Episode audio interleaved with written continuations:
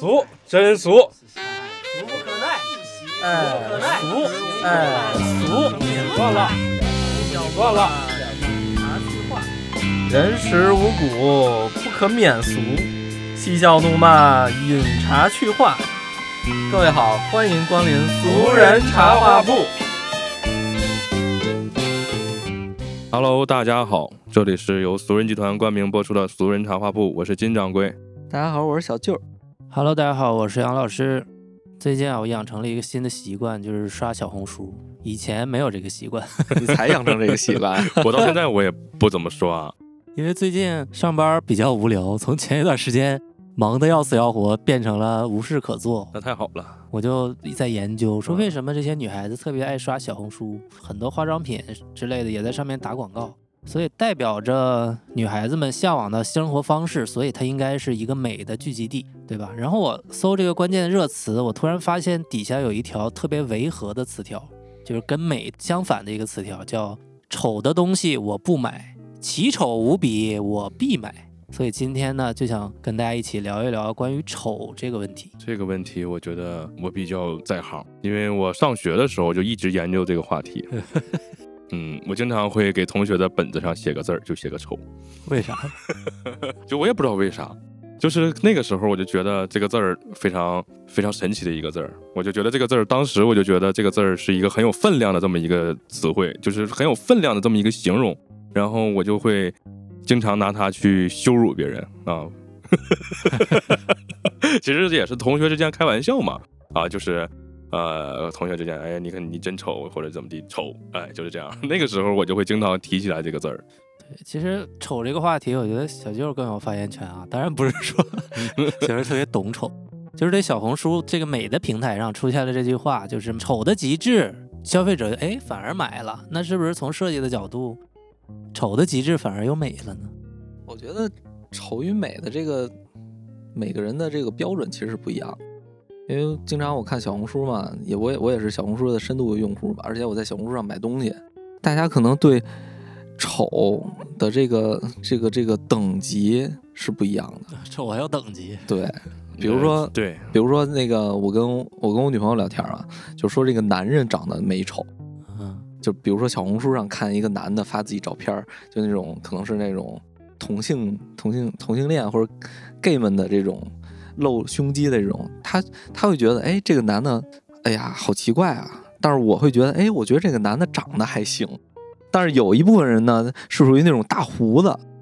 那种男生发自己照片，然后会显肌肉啊，然后会稍微有一些动作，但是我就觉得长得也不错，但是我女朋友就会觉得，哎呀，他们会比较就是那种丑的男人，这我觉得是这个等级不一样，或者这种美丑的这种标准也不一样。而且像有男生，比如说我看一些明星，假如说像孙红雷或者这个黄渤这种的，大家也觉得，哎，可能就是说那会儿黄渤丑什么的，但是我觉得黄渤长还行。孙红雷是我心目中男神，但是他们就觉得像那个叫什么来着？这个这个流量明星他们会很帅，我就理解不了。其实我觉得这个先先大家先得看好自己的标准是啥。对，这个确实是这个审美审美嘛，它它它前面还有一个审这个字，就是它有一个审视在里头嘛。对对对，审就是主观的嘛。对，它当然是主观的，所以有的人觉得是美的，有的人就会觉得是丑的。但是这个像刚才杨老师说的，这个美到极致，它或者是丑到极致，会不会产生这个变量的这个转换？就是丑到极致，它是不是就美了？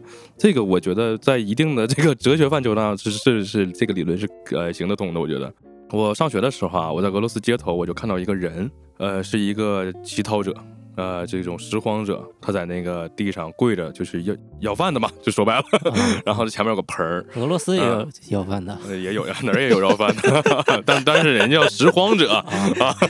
这哪儿没有要饭？电视上没见过。哎，这这这这里面我我我我插了一句啊，提到要饭的这个，我先讲一个我见过的一个要饭的故事，然后我接着讲这个拾荒这事儿啊。就是我在青海西宁的时候，我见过一个最夸张的要饭的一个场景，就是青海西宁有一条街，就类似于他们的商业街主干道，五米一个要饭的，我操，十米一个残疾人。这不是我我说夸张了，真的是这样。然后呢，残疾人里面甚至有没胳膊没腿的，就是咱们说那个人棍对，就是当时就给我大很大的震撼啊。啊 大概那是一五年的时候，我我在西宁的时候，现在不知道有没有了啊。当时我觉得特别震撼，就真的一点不夸张。然后当然有很多那个就是那儿西宁嘛，因为你因为西宁它是一个呃宗教氛围比较浓厚的地方，然后有很多那个要饭的那个。他们都戴着那个呃伊斯兰伊斯兰那个小帽子啊，然后啊戴伊斯兰小帽子的这个啊，可能是宗教信仰的这个人们，他们都会给这个乞讨者哎一些钱嗯，啊，就是，但是呢，他们有当中真的就是隔一个就有一个是残疾人。那该给都给这么多人，我也在想这个问题，当时我也在想，因都为路因为路上有很多的都有这个戴着小帽的这个伊斯兰的宗教的信仰的这么人。那会儿是给现金吗？哎，也不完全是现金了。一五年，哎，但是一五年可能是北上广深已经早就无纸化了，肯定是那个微信。但当时西宁可能还有一些偏远地方的人拿现金啊，应该是啊。然后他们，我也在想，那个同样的这个伊斯兰啊，他们会不会都给？后来我看人真都给，就戴小帽的都给。然后残疾人他可能有的挑着给，或者是不给了。但是当时那个那个壮烈的场场场景啊，我觉得有点这种人间地狱的感觉。我当时第一次感慨这么残忍这种感觉。插个题外话啊，提到这个拾荒，我接着讲我刚才那个，我在俄罗斯上学，我看到一个哎拾荒者，他跪在地上要钱，前面有一个小碗儿啊，那个小碗里头摆了一本圣经和一呃和几几个钢钢镚卢布啊，摆了几个卢布。然后呢，他在那儿要饭，我就走过去了。走过去以后，我看了他一眼，其实我已经走过他了啊，就是要英文讲叫什么 pass by，我已经走过他了，走过他了。然后我看了他一眼，然后我去，我去，这人怎么这么丑？当时我脑海里我第一反应是，他怎么这么丑？然后我就回头又看了他一眼，就是他真的是丑到我怀疑人生了。我说怎么现实有这么丑的人？他长得有点像伏地魔。我到现在都记得他长得有点像伏地魔。伏地魔大家没有人认为他是好的、好看的吧、美的吧？我觉得这个就是那个《哈利波特》电影里的那个伏地魔从啊，生理的角度啊肯定是丑的。对，就是他已经有点异象了。但当时那个人长得就是那样。那个时候，呃，《哈利波特》拍到了第七部，我有印象，因为我在俄罗斯上学的时候，我看了《哈利波特》第七部，然后那个。那个可能也是我刚看完，我就觉得这个人长得怎么这么丑，有点像伏地魔，然后我就怀疑我的眼睛，我忍不住又回头又看了他好几眼，然后我确定啊，他真的是丑。然后长大以后，我明白一个道理，就是这个东西如果是美的，你可能不一定会去说是你去怀疑你的眼睛，或者一直去怎么样去去看它。但是如果是丑的，丑到一定程度的，你就开始怀疑你的眼睛，你必须得确定他是不是那么丑。所以当时。给我的感觉就是这个人，人间真的有这么丑的人吗？然后我就回头瞅，然后我确定了啊，真的是那么丑。然后我还看了一下，打量了他一下，他他那个小盆儿里面放的圣经和那个卢布，啊、这个场景我是印象比较深的，就是也过去十年了嘛，所以呃，对我的冲击还是比较大，因为我真的是因为他丑我才回头使劲又看了他好几眼，不是因为他好看，或者说有什么其他的那个原因，就是因为他丑到我怀疑我的双眼了。对你说这个，我就突然也想起来，还有青海看到的五米、十米一个拾荒者要饭的，或者是残疾人这个场景，我就想起来，我看过一本书，一个葡萄牙作者写的一个得过诺贝尔文学奖的一本书，叫《失明症漫记》，它就是讲一个有呃基督教信仰的这样一个城市吧，或者一个国家，我不记得了。突然有一天，所有的人全部都失明了，全部都失明，只有一个人能看见。然后政府就把这些失明的人，为了防止暴乱，有不同身份的人关到疯人院或者什么地方，把他们关起来。呃，你想想，大家看不见的话，找不着厕所，什么乱七八糟，关的他们那个地方就屎尿横流，你看不着。比如说咱们闭上眼，脚底下你找不着地儿，就到处拉屎撒尿，然后人们也互相残杀。这个场景在那个没失明的人眼里，他绝对是极端丑陋的，对他心灵冲击特别大，对吧？但是作为一个文学作品，我们在读文学作品的这个角度，你会对这种场景里面又体会到了文学的美。所以建掌柜刚才讲的那个西宁的那个场景，作为第三方来说，可能能吸收到一些社会学啊、一些哲学的内容。从这个维度上，他又能感受到了美。在设计中吧，比如说像那个叫伏地魔，确实大家都觉得我操这个人太丑了。但是像从这个从人物设计这个角度来说，我操，必须是有一定审美的人才能把这个人物给从初稿先给画出来。嗯，人物人物形象设计嘛，然后再加上像你说那个这种残互相残杀、石榴横流的这种场景，它不可能是一个黑白场景能够显示出来的。它的美，它通过它的这种各种审美啊，就是设计师的这种场景搭建呀、什么才能去展示出来。因为应该是有一个电影，我记着也是讲的是这个失明的这个，对，就是一个东西，它改编成过电影。对，包括摄影师嘛，摄影师去拍摄一些就是城市的角落、一些肮脏的地方嘛，他们也是需要通过自己的审美、自己的这种美术修养、美术这种知识去构建这种画面嘛。所以说，我觉得我也是像刚才说的，丑的这个标准是什么？可能就是说从生理上，还是从美学上，还是从这种文学上，它有不同的这种标准去看待这个世界。而且像刚才就是咱说的这种小红书嘛，小红书这个东西，它其实是一个我对于我来说是一个设计师的聚集地。为什么说丑？因为前日子前两年，我不知道你们有没有买过丑东西啊？淘宝好像有一个丑东西的一个排行，还有，然后大家还自己私下组织了一个叫什么“丑丑东西保护协会 有有那个对吧？有那个鸡爪袜，”。对对对，对，那还排名比较靠前。还有那个叫什么？嗯就是毛裤腿那个袜子，就是一腿毛嗯但是。我觉得，说实话，就是在在我看来，那个还不能叫做丑，就是很丑。就是是你看完，你可能觉得啊，这个稍稍有点觉得奇怪，就是做不到你怀疑双眼。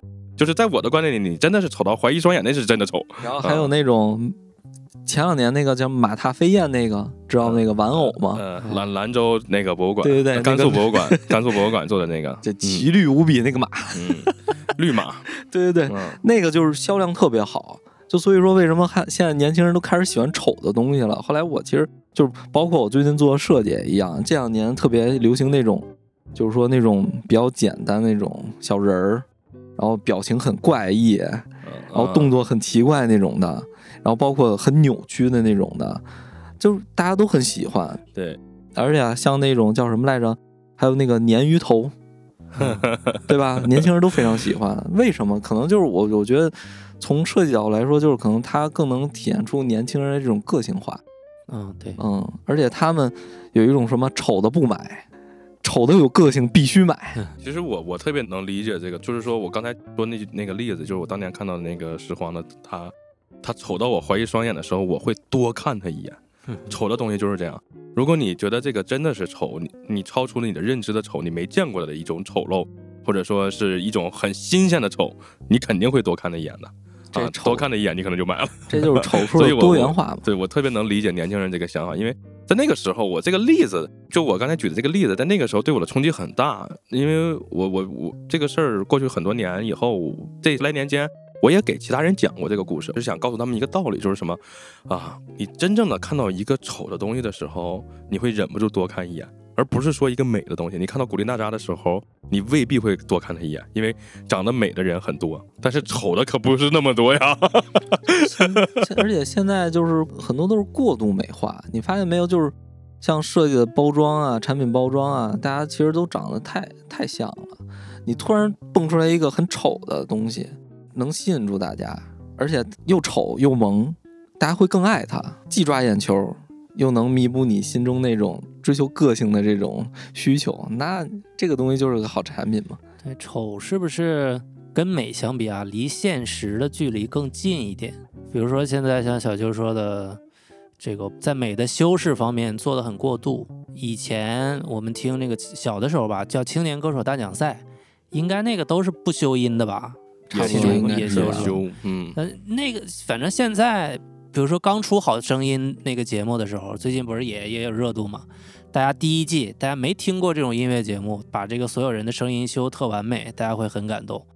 慢慢现在所有的节目都在修。我听说在日本，如果你假唱或者修音修得特别严重，这属于圈儿里边的加引号的犯罪行为。然后还有抖音上面所有的这些女主播 P 图 P 的加滤镜加的，你都看不出来。大家对美已经有一些疲劳的情况下，如果出现一些偏真实的、不修音的，或者离丑更近一些的东西，大家反而会觉得这个是真实的。这点会比较吸引人。我是觉得这个现在做的太完美了，就是太理想化了，你根本就追求不到的东西。所以现在年轻人他已经知道自己想要什么了，他们不会去追求这些虚无缥缈的东西了。所以说他们会更喜欢丑的东西吗，丑的更真实，更能就是说触手可得嘛，对吧？倒是跟这个时代没关啊，因为你想啊，在几年前快手刚出来的时候，大家一个是猎奇，再一个叫神丑，对，因为新鲜，就还是说归到我刚才提到的那个那一点，新鲜，就是我真的没有见过在现实生活中有一个人长得像伏地魔，我觉得很新鲜，我会回头多看一眼。但是现实生活中长得像古力娜扎的人有，我见过好看的女孩，新疆的女孩，是吧？地铁上你可能偶尔就碰见了，或者你去吃个新疆炒米粉，那个那个老板，哎，就很好看，新疆女孩。但是现实中长得像伏地魔的，我敢这么说，大家肯定没见过。所以真的就是因为新鲜，所以我我回头我又确定肯定的，我要看一眼他是不是真实存在的一个这么一个形象，是活生生的形象在我面前。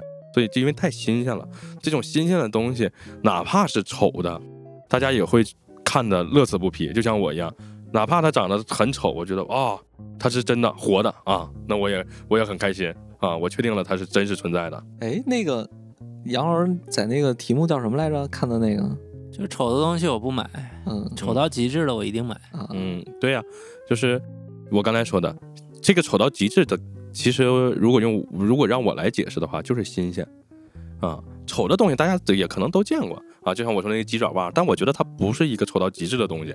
如果说它是一个特别特别丑的东西，咱们反过来说，它肯定是个新鲜的东西。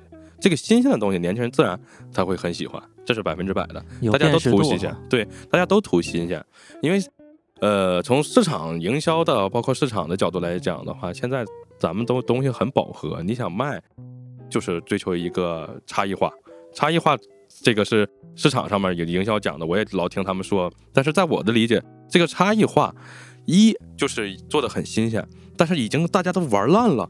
这个玩烂的同时，你想做的很新鲜是个挺难的事儿，我觉得做的挺做的完全跟别人不重样，还好，这是极端难的一件事儿，所以我可以做到完全跟别人不一样，但是不一定好，我可以丑点儿，椰树牌椰汁，对我可以主打一个不同的套路，哪怕是丑，我觉得这个也算是出圈，出圈就能卖。对于营销来讲，这已经赢了，胜利了。这鸡爪袜它肯定是胜利的，这不用说啊，它不一定非得，它不一定是个好的东西，但是呢，它已经出了圈，让大家能接受，卖出去了。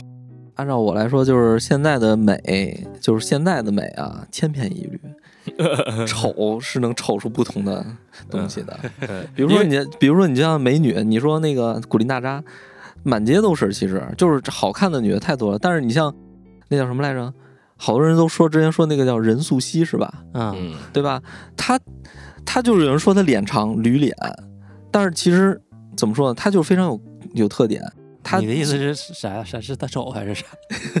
我认为，我认为他不丑不美，但是对于有的人来说，他就是丑。嗯，嗯那对，在我传统观念里，他就是丑，因为我也认为他是丑。但是美的，但是美的千篇一律的人，嗯他不跳脱。你怎么看？这这搁在人群堆儿里边儿，他就是一一模一样。你不是喜欢江疏影吗？哎江江疏影其实怎么说呢你？是觉得她丑到让你美，还是她其实？江疏影的，但是江疏影确实也有特点，你不觉得吗？嗯，其实不是说美的千篇一律，是大家追求美的这个过程中出现了这个同一化的这么一个现象，就是，呃，年轻人、普通的小女孩儿，她们认为美啊就应该是这样，这是他们的统一的标准对，啊。如果你拿这个女明星举例啊，你放回到三十年前，张曼玉、王祖贤。他们可是每个人长得都不一样，但每个人都很美吧？对对，这个是不一样的，因为在那个年代，从明星的角度，啊、包括这个对对女孩的这个样貌的这个评判标准，它不是唯一的。只要是你看那个港姐那些年出来的，咱们随便你挑现在那些，她的长相不是完全一样的，但也都很美。但是现在可不是这样，不过说实话，那会儿可没，我觉得可没现在这么多臭玩意儿。没互联网呀，那时候。呃，其实我觉得是这个东西还是在于个人审美的标准，不管是从样貌上来讲的美丑，还是说你对这个物品的这个审美，包括你的衣着呀等等，这个都需要嗯，大家随着这个你的个人的这个修养的提升，你的这个审美的这么一个标准。对你没嗯发现，在没有互联网的那个时代的美，音乐也好，捧出来这些女明星、男明星也好，它都是不是大众去把它烘托出来、拱出来的，是一个所谓的精英阶层在操纵这一个圈层，也就是所谓的那些知识分子。呃，这个互联网就不是这样了。对，那个时候他们从精英阶层选出来的那个美，他确实用我们通俗意义上，他那个审美确实可能是比较好的。但现在在互联网时代，不是有这些精英阶层操纵了，连美国选举都是有了互联网时代，有了第一个推特总统特朗普，最近还以第一个以什么总统身份进监狱的嫌疑人，这就是互联网时代带给大家的。老百姓们之间的受教育水平还有审美的程度，确实是不如那个年代的那些精英阶层。可能这这话说的我不知道对不对啊，也可能得罪人。我这是我个人的一个理解吧。这个从抖音上角度来看，包括我们做这行的角度来看，这是毫无疑问的，因为大家都知道要做下沉市场啊、因为老百姓就喜欢这个，所以我们也就做下沉市场。越下沉，老百姓越喜欢，越喜欢越下沉，最后就恶心的没越来边儿了。越下沉。对，就恶心的已经没边儿了。因为在我们这个互联网到了第二次这个五 G 时代飞速发展以后，在网络上掌握话语权，甚至每天拿着抖音看的不是我们在座的这几个，而是农民伯伯，而是在农闲了的时候的一些啊农村的朋友们，他们拿出手机，每天在抖音上不停的看看那个抖音的 PK，看那个就是土味儿视频，包括小阿 Giao 啊，那那那些东西，因为在他们眼里头，他小阿 Giao 那属于极端的丑。叫叫啊！给我吃口馒头！叫，就这个，在他们眼里啊，你看这是个傻子吧？然后长这么丑，然后在地里头，然后怎么怎么地啊？包括年轻的小孩儿，其实最最能接受的小孩子、年轻人很很快就都会接受，小孩会就会传染，就会在学校里面大家都叫叫叫叫，一个一给我的叫叫，这个年轻人是很能很快能接受新鲜事物的。所以一部分是这些没有受过高等教育的，然后呢务工的这些人啊，他们占了一大部分，还有一部分是这些年轻人。这些年轻人是没有什么辨别美的能力的啊，在我看来，就是什么东西火，他可能就觉得玩梗或者怎么地，他们 他们就会不停的反复的重复这个东西，之后小阿 go 就火了啊，就是这么个，然后火了以后就会更疯狂的推给你。然 后他不火的时候，还只是说这些喜欢的人去看，等他火了以后，就会全网给你推。像那个郭老师，现在已经被封杀了，现在还在直播，只不过只露只露半拉脸，还是露个眼睛。还有老八，啊、老八这个秘制小汉堡，对，金掌柜说这个我是挺有感触，因为最近第三季月下也在播嘛，我也在看，但是我觉得其实没什么劲。里边有两个乐队啊，一个叫鬼否，他是玩数学数学摇滚的。数学摇滚它是那有这么牛逼，像这么还有现在这么还有这这么个流派呢？啊一直都有。我还真不知道。它是七拍，七拍，但不是、哦这个意思。不是不是嗯不是不是那个意思，你理解的嗯不是。就这歌曲是七拍，嗯但是每一个乐手、每一个工种，它之间的拍数不一样，不是每一个乐手的乐器弹奏的都是七拍。哦比如说鼓打的是七拍，嗯歌手唱的是七拍，但嗯吉他可能是四拍，嗯贝斯是四拍。但是他最终算出来到第几个嗯我明白嗯小节一个循环的时候，他们又能对上。那我明白这个啊二十八。对对对，比如说在二十八的时候，他们这些不对称的这些节拍就就对上了。嗯这种东西，你说一个不懂音乐的人，嗯像我跟金掌柜可能乐理不太行，但是我们以前多少都玩过一点儿，嗯，让我们听可能也不一定能听出它的美。你不好数呀。再说，你听的时候，你的左脑不是过不是你的左脑右脑了，你你不可能一既数的吉他的拍，又数的鼓的拍，对你很累呀。对，啊，底下的观众都懵逼，都不知道往哪儿蹦，甩头都不知道怎么甩。然后还有一个乐队叫绝对纯洁，他们那歌吧，一共就两三句词儿，叫什么？世界上有两对男女，他们是一男一女；世界上有三个男女，是两男一女；世界上有四个男女，是两男两女。下一句世为啥没有两女一男？我，世界有五个男女，就是三男什么两女，他们就是嗯我也具体，我其实从我的文学修养之类，我也没看明白。他其实讲的有一定文学性，还有一定映射的这种东西。然后他们那个音乐重复性特强，但是我听不出来啊。但是业内的人说，他们其实每一个结构之间有一些小变化，这个东西让这些音乐素养很高的人听起来非常美。但是这两个乐队评分是最低的，全部都淘汰了。然后在 B 站上，那个有一个栏目嘛，叫德国人看月下，就请了两个德国人，那两个德国人。那个瘦的那个，他也是音乐圈的人，他也是玩数学摇滚的，他乐理超强，也就是所谓又是变成所谓的知识分子阶层了。他听这个东西，他们是盲猜。那两个德国人觉得这两个乐队一定会留下，这才是真正的听音乐，这个是最美的，其他那些都是热身的。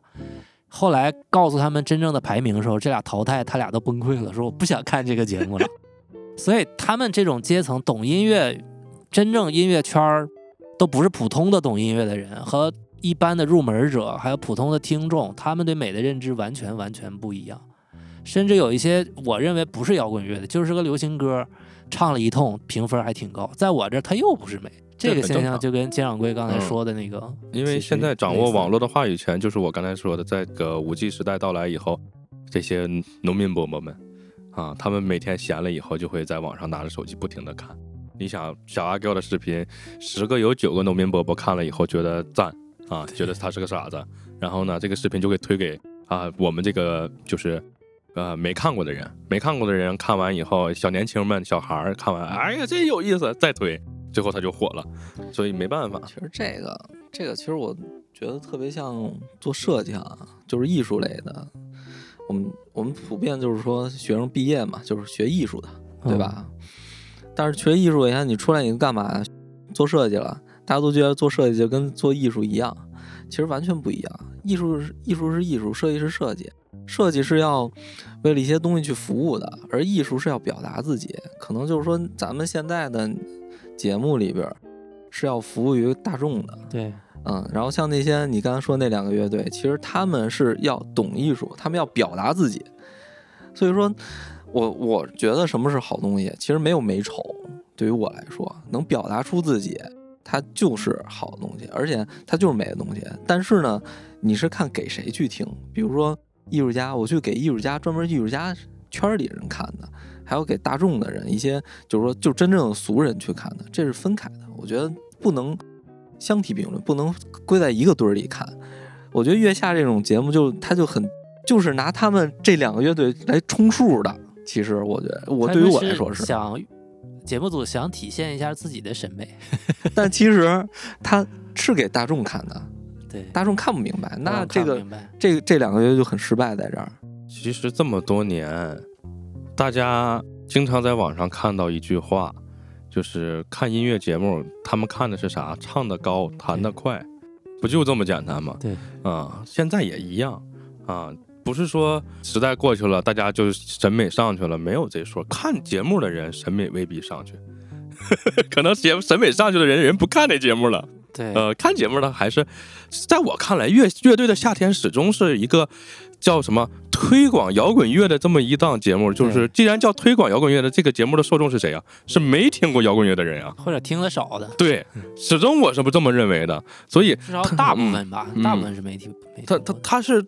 他的受众是没有听过摇滚乐或者刚刚接触摇滚乐的，是这么一个这么一档节目，给这些嗯普通的啊音乐爱好者们，或者说是刚刚接触的这个啊音乐爱好者啊，给他们看的。所以你想呀，他们看的节目就是就是啊以流行为主嘛，啊就是还是说是不能有太高的门槛，也不能有太高的这个上限。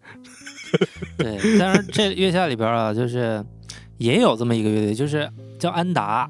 他从我觉得我他也他也不是摇滚乐，安达像蒙古语，就是蒙古的朋友，十十几个人，十几个人全是拉马头琴的，是吧？安达是蒙古语朋友的意思，连呼麦唱了个史诗，有个打鼓的，嗯，但这个东西没有任何一个人说他丑啊，连专业的、非专业的全说他好，他评分也最高，嗯，这个是不是说明他做的是真好，雅俗共赏了？我没听，我不知道呀，我不太了解，我没听过他们的这个作品，啊，就是总有一些作品就是不是那么两极分化，嗯，就是绝大多数的人觉得它好，从各个角度吧。我是觉得这个有一个，之前我看我我看过一个一个视频啊，它里边说什么是艺术，艺术是能直击你心灵的东西。我觉得可能呃太专业的人，他可能做的东西太就是太自我了。所以可能一些也就是雅俗共赏达到达到不了，但是有一些人他会就是说用这种共情的感觉去创作东西，他希望更多的人去理解自己，所以说他的东西更直击心灵。我觉得可能你说这个是后者，也也应该是蒙古人他血液里边那种节奏，对，哒哒哒哒哒哒哒哒哒搞完，对。大家都觉得我操，感觉骑着马跟别人打了一仗，感觉挺爽。就是如果能有带动气氛嘛，这种说到这儿了，我可以说说我对这个商业音乐的看法啊，就是我始终坚持的商业音乐的是要叫什么呀？艺术性和商业性兼顾的这么一种东西。但是呢，在中国现在这个现状，它是很难做到的。所以有很多人为了钱呢，他宁可就是牺牲一些艺术性，尽管他有这部分的能力，就是一个老牌乐队啊，他有很多年的这个呃这个音乐的这个啊这经历了啊，他他可以做的很好的音乐，但是他完全放弃了。我做一个流行歌，流行歌大家接受的接受程度高呀，好，它的商业性自然就大于这个艺术性。但是呢，这样的结果就是什么？传播性好，大家更能接受，对于他来说更容易赚到钱啊，这是一个呃一种现象。还有一种现象呢，就是大家比较推崇艺术性的，我可以不考虑商业性，我把艺术性放在第一位。啊，然后，呃，等有一天我火了或者怎么地，我才再吃上饭，这可能饿肚子饿上十来二十年，这都有可能啊。就像万青，万青的作品在刚开始的时候，他绝对是艺术性大于商业性的，那个时候也没有人听他的啊。十来年前啊，可能只有音乐爱好者或者是极很很热衷的音乐爱好者才会听，然后等了十年了，他们才吃上这口饭，才赚到钱。这十年如果说你没有家底子，你就饿死了。而且还得是运气好，而且是你真的做的也好，做的又好，运气又好，这才能吃上这口饭，这是很难的一件事儿。但是呢，像我说的刚才第一种现象，我把商业性放在艺术性前头，我就现在我就能吃上这口饭了，这多好呀！这这是大家还是要解决吃饭的问题，所以这个艺术性就放到其次了，就是谈论艺术就成了另另另一个层面的事情了。嗯，基本上。我觉得在中国现在谈论艺术为时尚早，我们都没奔小康，那谈什么艺术呀？嗯，谈不了。主要是发展中社会、发展中国家、发展中国家嘛，这你吃饭是第一要素嘛，对吧？吃饭是第一要素。嗯，你吃饱了以后，你才有其他的想法去想别的嘛，对吧？因为包括以那个，我之前听那个，就是有一个言论嘛，说那个以后的艺术家都只会出现在富人的这个。一直也是，不是以后，呃，以前出现在穷人的这种情况是这个，就是这个社会里头还有一些这个穷人是这种比较极端的去追求，现在穷人不会极端的追求这个了。以前好，以前像我那个朋友，他那个哥哥就是可以去一直追求，然后混出头。现在的这种社会很难了，大家信息还有一个问题啊，就是。在古代的时候，不论是欧洲文艺复兴的时代，还是中国唐宋那个时代啊，先说文艺复兴这个时代。文艺复兴的时代，这些穷艺术家为什么有出头之日？他能让这些作品发扬光大，大家都喜欢，是因为这些贵族阶层养他们，贵族阶层喜欢艺术，然后给这些艺术家钱，让他们去创作。其实还是一个资本的游戏。唐宋也是，对吧？你看李白。我老想从政，老想从政，但自己不知道自己根本没有政治觉悟，站队站队都站错了，我操，站到那个叛军的那个那个哪个皇帝的弟弟那儿去了，都都叛叛国了，最后抓回来还是因为他的文学素养，还是救了他，他还活着了，然后好多人给他钱救济他。所以很多艺术家都是被有钱人养着的嘛，因为有钱人喜欢艺术，然后供给他们去，所以资金去做艺术。所以，如果我们单纯的谈论艺术性，这个东西是美的，这这个是毫无疑问。如果上升到这个层面了啊，因为我们上升不到那个层面，所以有很多的时候它是存在一个美丑的概念在里头。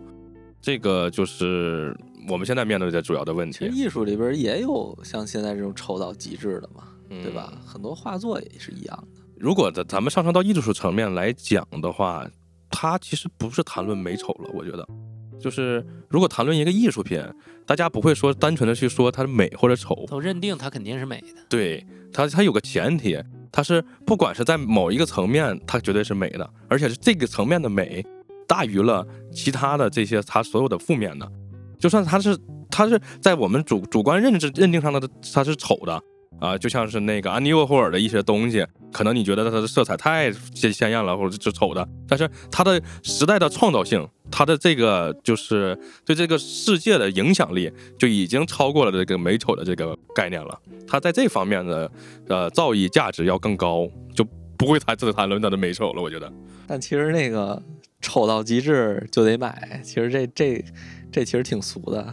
那当然了，忘了有一年刘德华还有谁一堆明星演了一部电影，两千年前后吧，叫《富春山居图 》，这是典型案例吧？嗯，所有人都说哇塞，豆瓣评分突破四了，我得去看一看。大家说哇塞，突破三了，必须去看一看。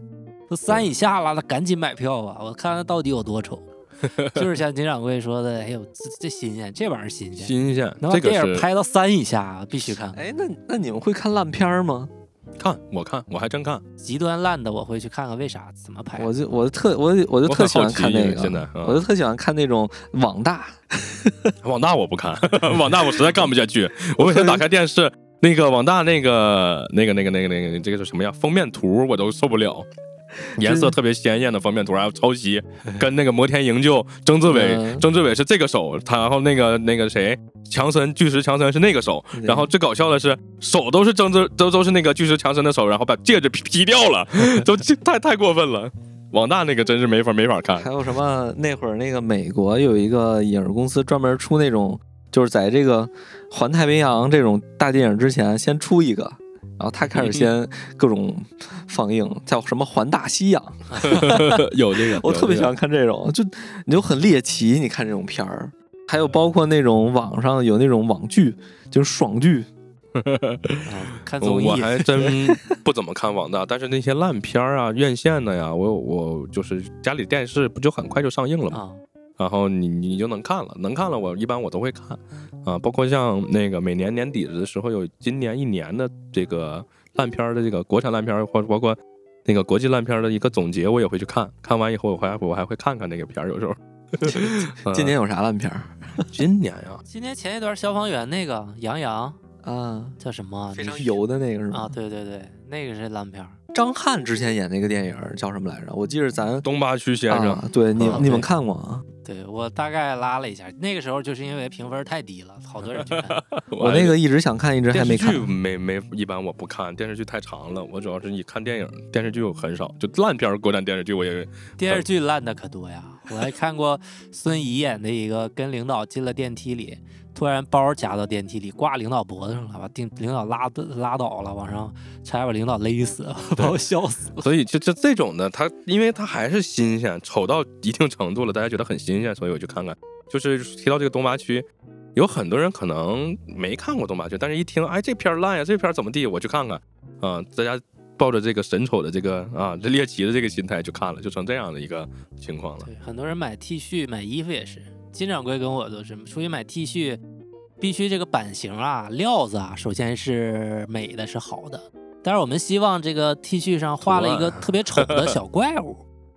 嗯，这个也是一个怎么说呢？就是追求个性，觉得好玩的对，这个其实是追求个性的一种，就是因为我最近有的时候我会看一些小毛绒玩具，小毛绒玩具我就会发现这些现在那个做的这小毛绒玩具千篇一律，没有什么特点，然后偶尔会有几个特别的，就是呃游戏的或者什么的，他把游戏里的拿出来做的小毛绒，还有挺有意思的。然后，但是大部分的小毛绒玩具都都不是很好看，或呃都长得一般。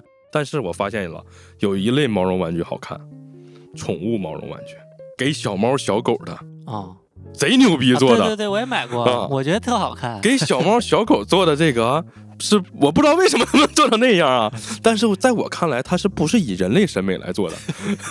但是很很是人站在狗的角度做的。对，可能觉得狗喜欢这个小毛绒，给给狗做的玩具，我觉得都很牛逼。哎，有很多都长得特别有意思，对，我也买啊，过，很有想象力。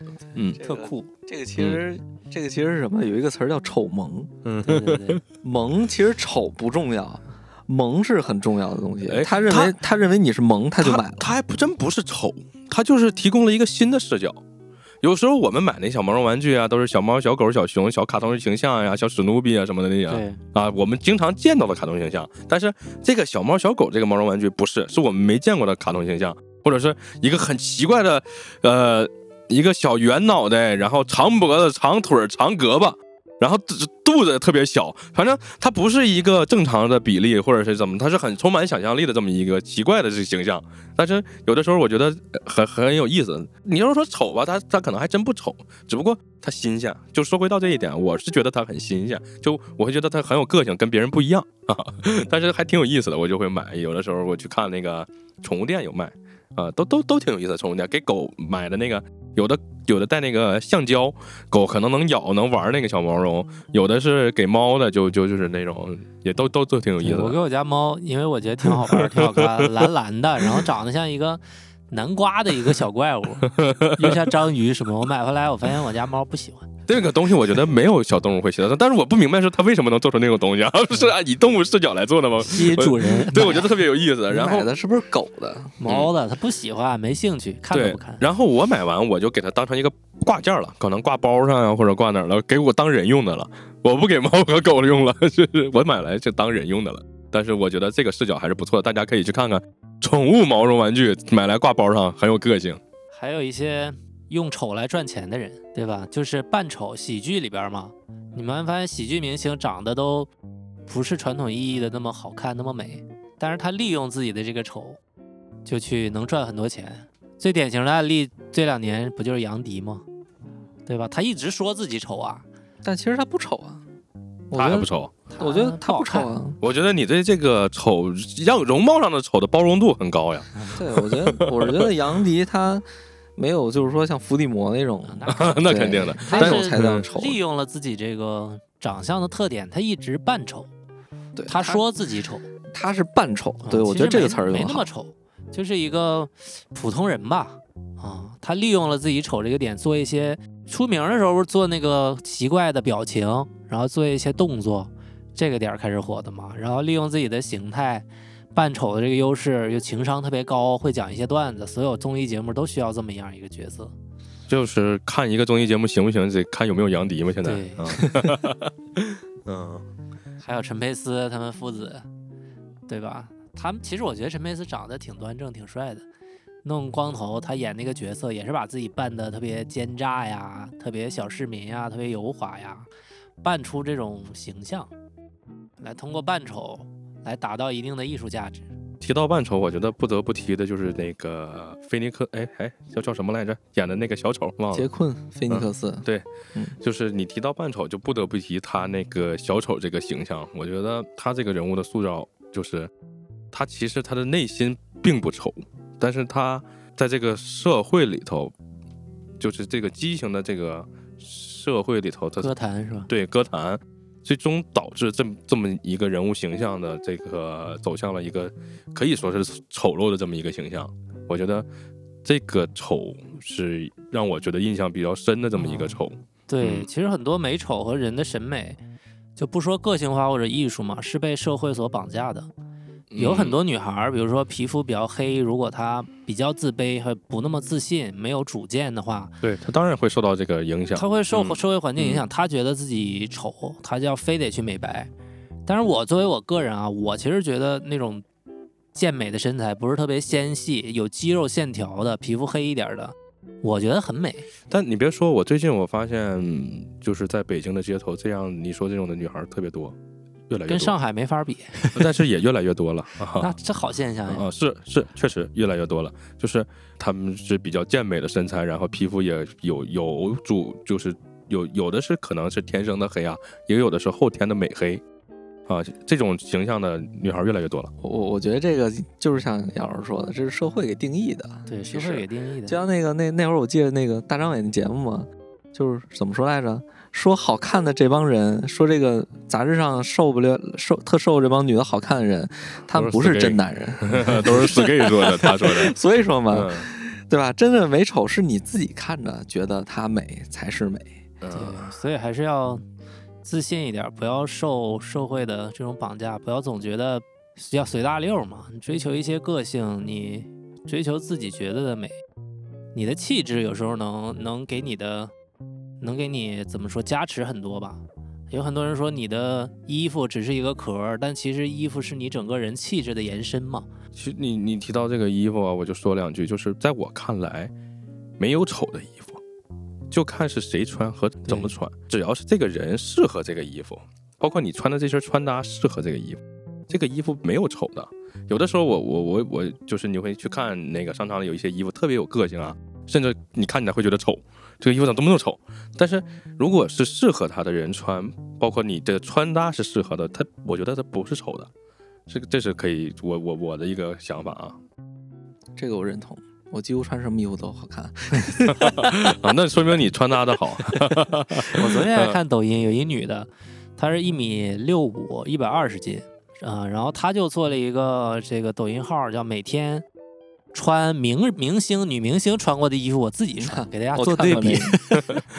发现明星那么漂亮，穿那衣服她穿上有些背后扣都系不上，圆滚滚大码女装，买的还是 买的还是最大号，她都系不上扣。呃，对，所以这个东西金掌柜说的很有道理。你看这个，你看这个啥，就是大家优衣库有没有发现，就是很多人买优衣库都很纠结，他买回家以后看着这个模特儿，还有这个海报里的图，哎，挺好看，买回家自己穿，哎，怎么这么丑啊？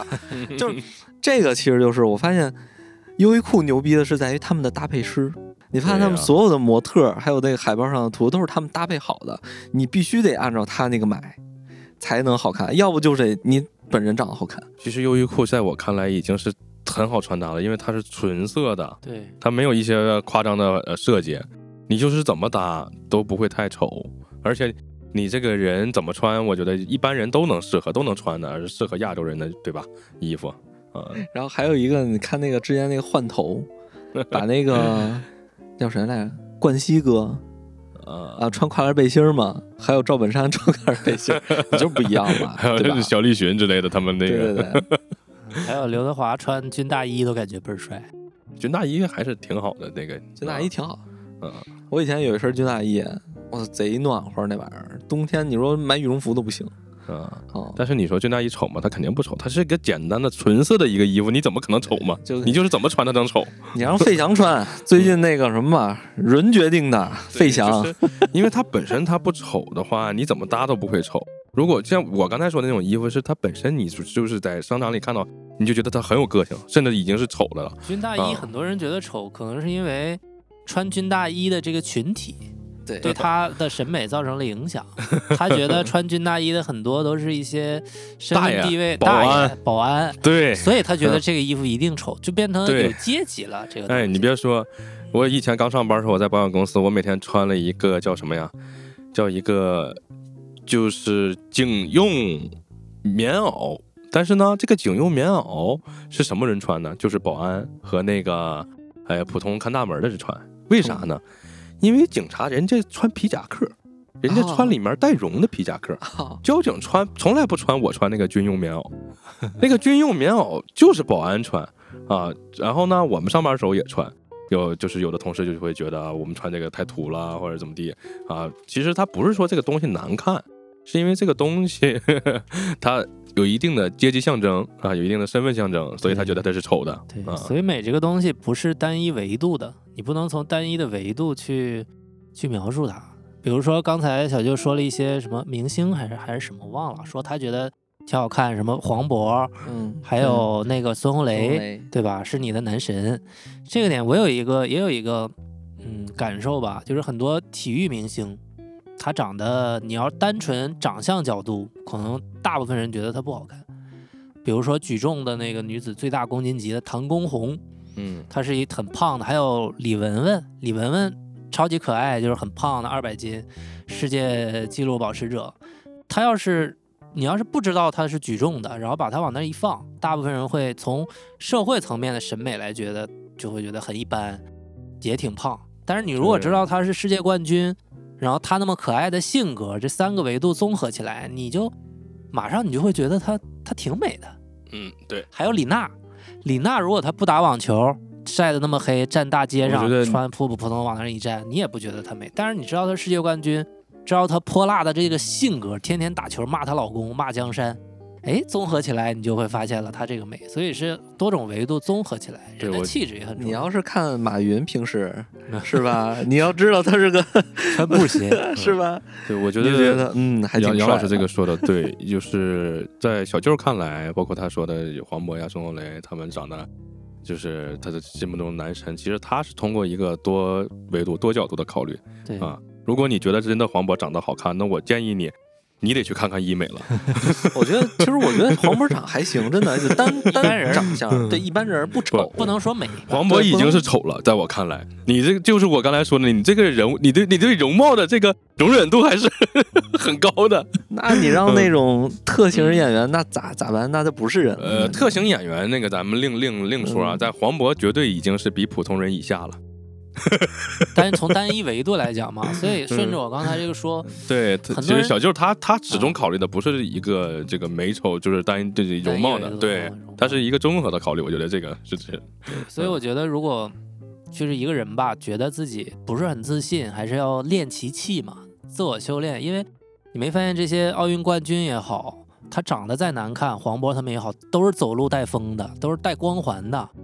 对一个人的气质和形象，跟他整个的这个自信程度也是有关的。如果你有一技之长，在某一个层面，你觉得我做的挺牛逼了，我挺自信了，你走路的时候眼神也凌厉了，腰腰杆也硬了，你走起来，大部分人不会觉得你怎么样，不会觉得你特丑。如果你佝佝偻偻的，眼神也闪躲，见了人也不敢打招呼，往地上一瞄，捂着脸赶紧走了，这种你长得再帅，也不会觉得你美。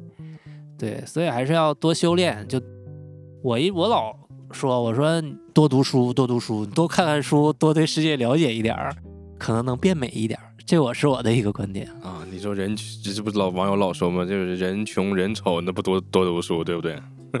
而且我我是觉得现在他们就是咱们年轻人所说的丑，他不一定是真的丑，他只是拿丑去形容一类东西啊，丑东西，对丑东西嘛。所以说他们的丑的这个东西，它其实是很个性的东西。就像吴老师背心儿上这个小人儿一样，对对对，从通俗意义上是个丑东西，但穿起来还挺好看。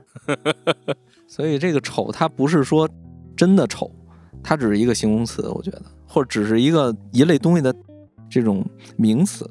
对，这个其实就跟我小时候给同学们本上写的那个丑似的。我不是说我只写一个丑，我是用一堆丑，就是一堆小号的丑组成了一个大号的丑。能明白什么意思吗？给他们归类了。对，不不不，就是我会在人家的本上写一堆丑，哎，但是呢，每个字儿很小，用这个很小的这些丑字儿拼起来一个大的丑字儿。你这从小就教别人一个哲学的问题。呃，就是我我从小就给他们的本上写了很多个丑字儿。你你你是要告他们丑丑的要聚在一起，然后就不丑了。嗯，就是其实呢，在我看来，我当时也我也不是说是非要去诋毁我的同学说他长得丑，我只是跟他开玩笑啊，我说你你你那个你真丑，你想说的是，其实嗯你不丑。你真好看，但我就偏要说你丑，对，哦，是这意思。小以前上学追女同学，天天说人丑，其实心里边，哎呀，我可喜欢她了。是这个意思呀。对，人也是吃这套嘛。对你越 PUA 他，他越觉得离不开你；你越觉得丑，他他就打压他嘛。就真觉得自己丑了。对，其实她挺美，嗯其实你是喜欢他的，嗯，就后来后来你觉得你他真的丑，你就不喜欢他了然后他就真的变丑了，还是得自信嘛。说到最后，啊？这是一个非常混乱的逻辑问题。嗯太复杂了，这个问题咱们也很难聊清楚。嗯对，最近我就查了一些资料嘛，嗯，然后我也想把这个东西作为一个偏结尾的一个内容吧。我可以念一下啊，就是古希腊的美学家认为不和谐、呆板、无变化、没有比例的就是丑，但是中世纪的美学家认为不受上帝管辖的感性世界是丑。然后俄国革命主义认为，美学家认为畸形的生活是丑。马克思主义美学认为，从社会的角度出发，否定和敌视敌人本质，阻碍人类创造美好生活的就是丑。所以每一个阶级和每一类人对丑的认知都不一样。所以金掌柜给你本上写的那个丑，并不是说你真的丑，在当时的我是这样。他告诉你其实你是美的，嗯你要找到那个角度去发现世界的美，还有自己的美。其实没有真正的丑，我觉得，嗯，只是只是你在哪哪个哪个位置。对，就这个是，就像我刚才说，这个衣服没有真正的丑的，就看你怎么穿搭。但是在我的这个人啊，就我啊，我的心里头，他是有美丑的。就像小舅说的这个黄渤、任素汐，我觉得他们真是丑。嗯，所以多多练练演技，多读读书嘛。如果他变成了影帝，你就不会说他丑。对，你看，但是就从光从容貌上讲呢，嗯，就是按照我的这个标准，他已经比普通人要低了。容貌的问题很难改变，嗯也不是谁都能去整容的，对，没办法，多修炼吧。就像大家，你看着韩国那些女团，你你肯定觉得，哎，人家那小姑娘长得好看啊，没没，大家也没必要嗯太关注这个。其实现在都是审美疲劳了，我们要活出自自我，活出自己的个性，然后要知道自己是谁就完事儿我。们最近不是也推出了一个 新的栏目嘛？就是我们每篇公众号的下边会给大家做一个俗人优选，这个优选我们就在这一期吧，就会给大家放一些比较丑的，小舅的话就叫什么丑东西，对吧？给大家推荐一些丑东西。呃，其实在我看来，这些都是一个比较新鲜的，大家觉得比较哎有意思的这么一个东西，嗯，它没有什么这个具体的啊、你要说它真的很丑的话，这个东西没有丑的，丑的只有我们内心的这个认知。对吧只要能给能是这样的只要给能大家带来快乐的，那都是美的东西，对吧？我们可以调研一下，做一个那种定制的小娃娃得多少钱？然后我们让小舅给大家画点这种丑东西，我们定制一批娃娃给大家，可以啊，可以可以又丑可以可以又俗的这么一个玩意儿。嗯，可以可以可以前一段时间有个什么游戏了，叫什么游戏时间什么什么的那个什么什么什么什么时间的一个小毛绒玩具，我觉得还挺有意思的。反正就游戏里的出来的这么一个东西。还说呢，我最近我最近这不换了新摩托吗？我摩托上挂的毛绒玩具，就是我在我力据理力争的情况下买的，因为我女朋友说不好看，它太丑了，我我就觉得就好看，我就那你就喜欢这个，那你就更要买了呀。我啪我就买了它，挂车上天天带着，花了三万五千八，挂了其实挂着金表其，实三十五块八，非常好看，我觉得，但是他就觉得丑，所以我这对这种东西我就一定要买。这就是你的个性的象征嘛，这是对的，是好。给大家树立了一个很好的榜样。对嗯，包括我，包括我的钥匙链儿也是一个非常丑的小鸡，我也觉得丑，但是我就喜欢。这就回到了刚才杨老师说那个嘛，丑到极致我必须买。对丑到极致必须丑到极致，这个确实是是这这它肯定是非常非常新鲜的东西，代表了非常非常强的个性。我觉得这个我也要我我也买。所以大家去追求自己的个性吧，别管那么多美丑，长得丑就多读书。你看到一个丑娃娃就必须得买。看见人别帅的也美的也别嫉妒，还是就是说先提高自己最好。嗯，我发现小舅最厉害的一点就是永远都能落到话题，就是提高自己啊，这个你这个充满了积极正能量，特别厉害。下回给配个铁盆儿，给提高自己，弄个，rap，跟抖音上那个人一样。嗯，为什么是铁盆 rap 呀？那个叫什么玩意儿？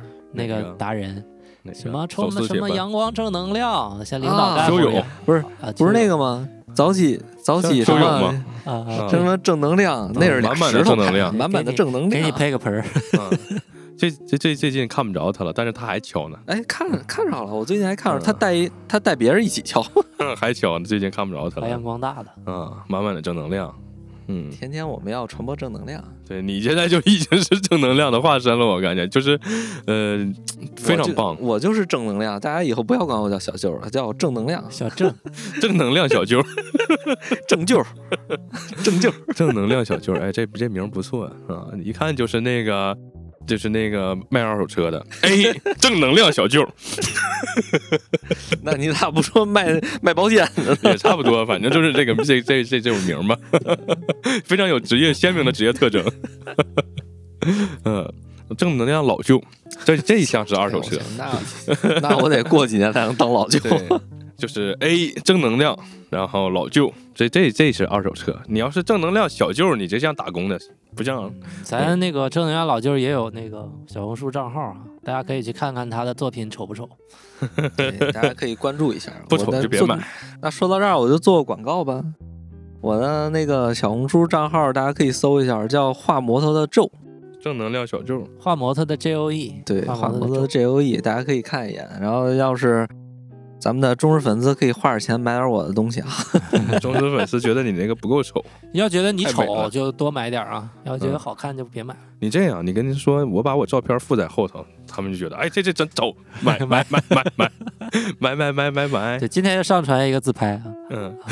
哎呀，那那那这回这回的这期的那啥，这期的封面要用我的照片吗？可以。你做个卡通形象，呃可以用我的那个自画像给大家。你都有自画像了，现在我一直有，我我在我看来，有自画像的画家都是跟那种高级的了那个什么了，那个那个画家。